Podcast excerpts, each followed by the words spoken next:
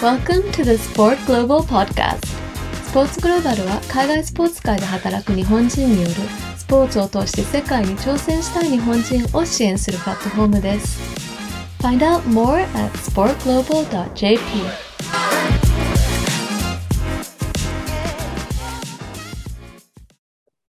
はい、ということでお待たせいたしました。みんな大好き。理解度チェック。世界のチェック。イエスということで、この最後のセッションですね、えーになります。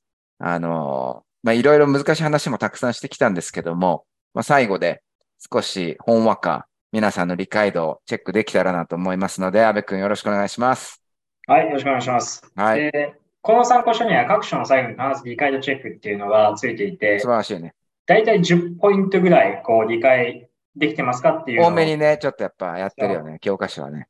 促すためのご質問があるんですけど、ではいこの収録を取る前にですね、はい、まさ兄さんからはい。 10個やるんじゃねえって10分で終わん10ね個えはややりすぎだから。っていうのがこうは入ってきてるんですけど、今僕はやっぱりその政府に屈しないイデオロギ ー、強いイデオロギーを君、絶対3つ、3つに絞ってお願いします。 10個全部カバーしようっていう強い意志を持って、はい。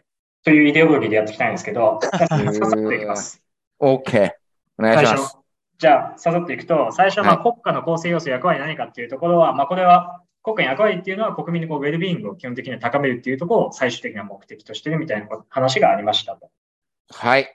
国家の役割としてはね。役割はね。うん。ですねで、国家はどのように政治的、経済的発展を促しますかっていうふうにすると、まあ勧誘の仕方はいろいろあるけど、その、それぞれの、まあ、経済であれば経済団体を助成したりとか、スポーツであればスポーツ協会をこう助成したりみたいなやり方でこう発展させてってますよね、みたいな。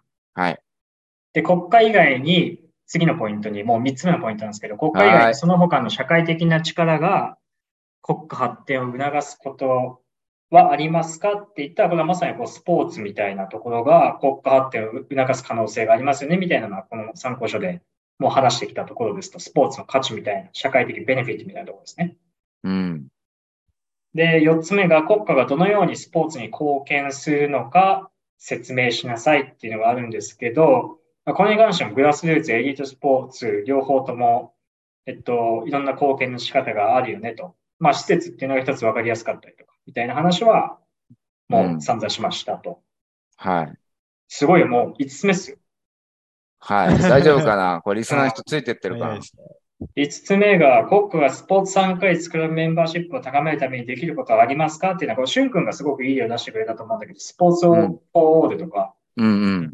そういう取り組みっていうのは、やっぱり国がスポーツ参加率、あとメンバーシップ制なんかをこう高めるやり方としてあるんじゃないかなと。そう、もうだから国によって本当、そういうプログラムを提供してるとこはいっぱいあるんだよね。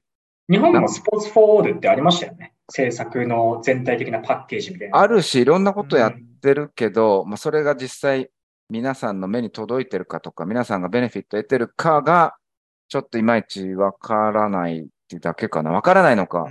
うん。なんか、イギリスの政策結構参考にしてる感じはあるんで、多分あると思いますし、うん。ね。ある、絶対あると思います。うん、あると思うけど、なんかちょっとピンときてない自分がいますみたいなとこかな。あなんでもかやってるよね、いっぱいね。国って、政府ってやっぱいろんなことやってるんですけど、やっぱ国民が積極的に知ろうとなんかうんうんしない限り、やっぱ届いてこないっていうのはやっぱりあるんだと思います。うんうん。で、その次6つ目が、エリートスポーツのために国家は何ができますかっていうところで言えば、日本で言えば、あの JIS って呼ばれてるような組織がうんありますよね。そうの、んハイパフォーマーのための施設があったりとか、そうだね。支援ガイドみたいなところがある。うん。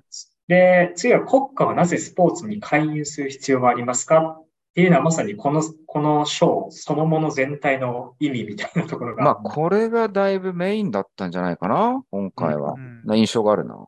いろんな正当性がありましたよね。うん。あの、社会的ベネフィットがすごくある中で、市場の失敗っていうのが起きやすくて、なので国家のあの介入っていうのが必要ですみたいな、うん。大きなまあ、あ流れとだったはベネフィットよね。うん。なぜ、うん、スポーツをやるといいこ、国民にとっていいことがあるのかっていうところに、まあ、ある意味尽きるのかなとは思うけど。で、まあ、いいとこばっかっていうのは我々腑に落ちてないぞみたいな。ああ、そうだね。そうい見う方も議論もありましたね。提示できたかなと。で次が、えっと、8つ目。に行くんですけど、スポーツ発展はボランティアや民間事業者に任せた方が良いですかまあまあ、理想はハイブリッドかなと思うけど、うん。うん。まあなんかハイブリッドだと僕も思います。うん。だからやっぱ役割だと思うんだよね。それぞれの役割があるじゃん。これからもね、出てくるけど、民、あ、パブリックセクター、ノンプロフィットセクター、プロフェッショナル、それぞれのセクターの役割があって、うん、でそれぞれの役割を全うしろというとこだと思うんだけどね。それぞれに良さがあるわけだし。そうですね。うん。で、その次のところは、エリートスポーツ発展、これ9つ目のポイントで、エリートスポーツ発展において、国家主導型、市場主導型、どちらが効果的ですかあー何かエビデンスはありますかって、これ逆にあんのかなって言って、多分参考書内では特に提示されてなかったと思うんですけど、ああ、そうなんだ。うん即す感じだね、生徒に。うん。うん。ここれれはなかなかねは難しいね。難しいですね。難しいよね。国家主導型っていうのは、その、なんとなくエリートスポーツ発展ですべきことが分かってて、それを国が全て与えるみたいなやり方じゃないですか。コントロールしながら。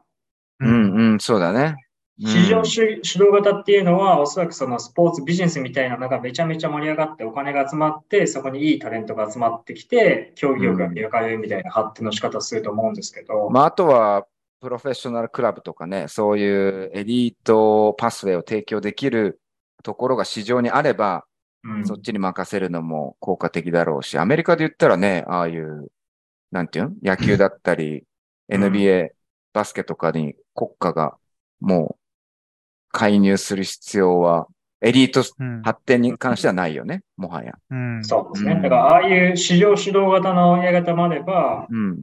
まあ、国家主導型みたいなのもあるよね。うだから、うんうん、本当中国とか、あの、オーストラリアもそうだと思うけど、スポーツすごいじゃん、オリンピックとかで。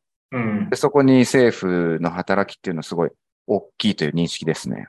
そうですね。まあ、オーストラリアに関して言えばすごくいい事例だなと思うんですけど、オリンピックである時こう惨敗したっていうのをきっかうけんうんうにん、。そうだよね。あの、スポーツの研究所が立ち上がり、うんで、オリンピックの獲得、メダル獲得するっていうのがものすごくグンと上がったみたいな事例もありますし、そうだよね。またこれがめちゃめちゃ国家主導っていうのが行き過ぎて違う、ちょっと道を外すと、ロシアのような、ちょっとうん国家ぐるみのドーピングみたいな、うんうんうん。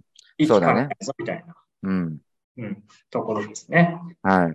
最後、10個目のポイント、うん。えっと、グラスルーツの、グラスルーツレベルのスポーツを盛り上げるために国家はどのような介入をしていますかこれちょっとなんか質問かぶってるかなと思うんですけど、はい。質問というか答えかぶってるかなと思うんですけど、例えばまあスポーツフォーオールみたいなやりうん方っていうのは、うん。一つ国全体でスポーツ、グラスルーツレベル盛り上げるっていうやり方あるかな。そうだね。あとは、その国家のうんえ政府の役割として、やっぱ施設だよね。こうのん民間レベルでなかなか難しいところじゃない、施設っていうのは。まあ、公園とかそういうのも含めて。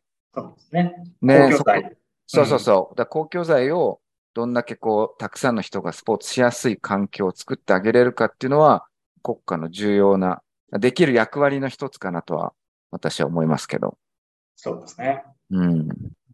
以上が10個のポイントで、理解結構できてるんじゃないですかそうだね。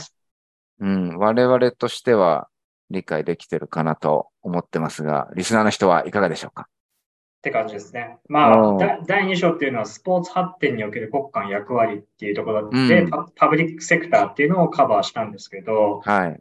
もう僕的にはかなり理解を深めることができたなってうん。思います。なるほど。まあ、もし、結構ね、難しい内容も含まれてたんで、あの、もしよかったら2回、3回楽しんでいただいて聞くのもありかなと思いますし、また今後ね、あの、ノンプロフィットセクターとプロフェッショナルセクターやると、もしかしたら比べることができて、今回のパブリック、えーパブリックセクター。で、それでより理解が今後深まるかもしれないですね。安部君。そうですね。で、しかも、まだ14章あるうちの2章しかやってない んで、これす ごいね。ある意味、長い目で楽しんでいただきたいな、皆さんに。だからこのポッドキャストがちょっとでもいいな、楽しいなって思ってくれる人がいたら、まだまだ楽しめるっていう、そうだよね。前向きにそこは捉えていただけた素晴らしいら。ですね。ぜひ。うん、でも、一個の教科書をね、あの、こんだけ深掘りできるっていう機会はなかなかないと思うんですよ。うん。勉強してそうても。うん。なので、そういうことで利用していただきたいなと思うんですけど、最後、しゅんくん、いかがでしたかはい。いやいや、やっぱ、やっぱこの章一番、一番というか、じゃああれだけど、うん。結構面白い章だなと思いますね。やっぱう、ん、初めて読んだ時に、やっぱこの章を読んで、なんか理解がかなり、スポーツっていうか、スポーツだけじゃなくて、それを範囲を広げたこう外部環境みたいなのをうん。出たんで、まああとはやっぱり国家がどのようなモチベーションを持って、それをうんどうやって正当性をつけなきゃいけないってことで、いろいろいろ制約があるんで、それで、まあいろいろスポーツの難しさ、スポーツ発展の難しさとかが理解ができるかなって、僕に思いました。まあすごい大事な人です。ありがとうございます。ね、ん本当よね。だから、まあ、これを勉強する人は、まあ、将来スポーツマネージャー的なとこに、を志す人が勉強するわけで、そういう人がそういうところを理解する重要性っていうのは、もう否定できないですね。こればかしは。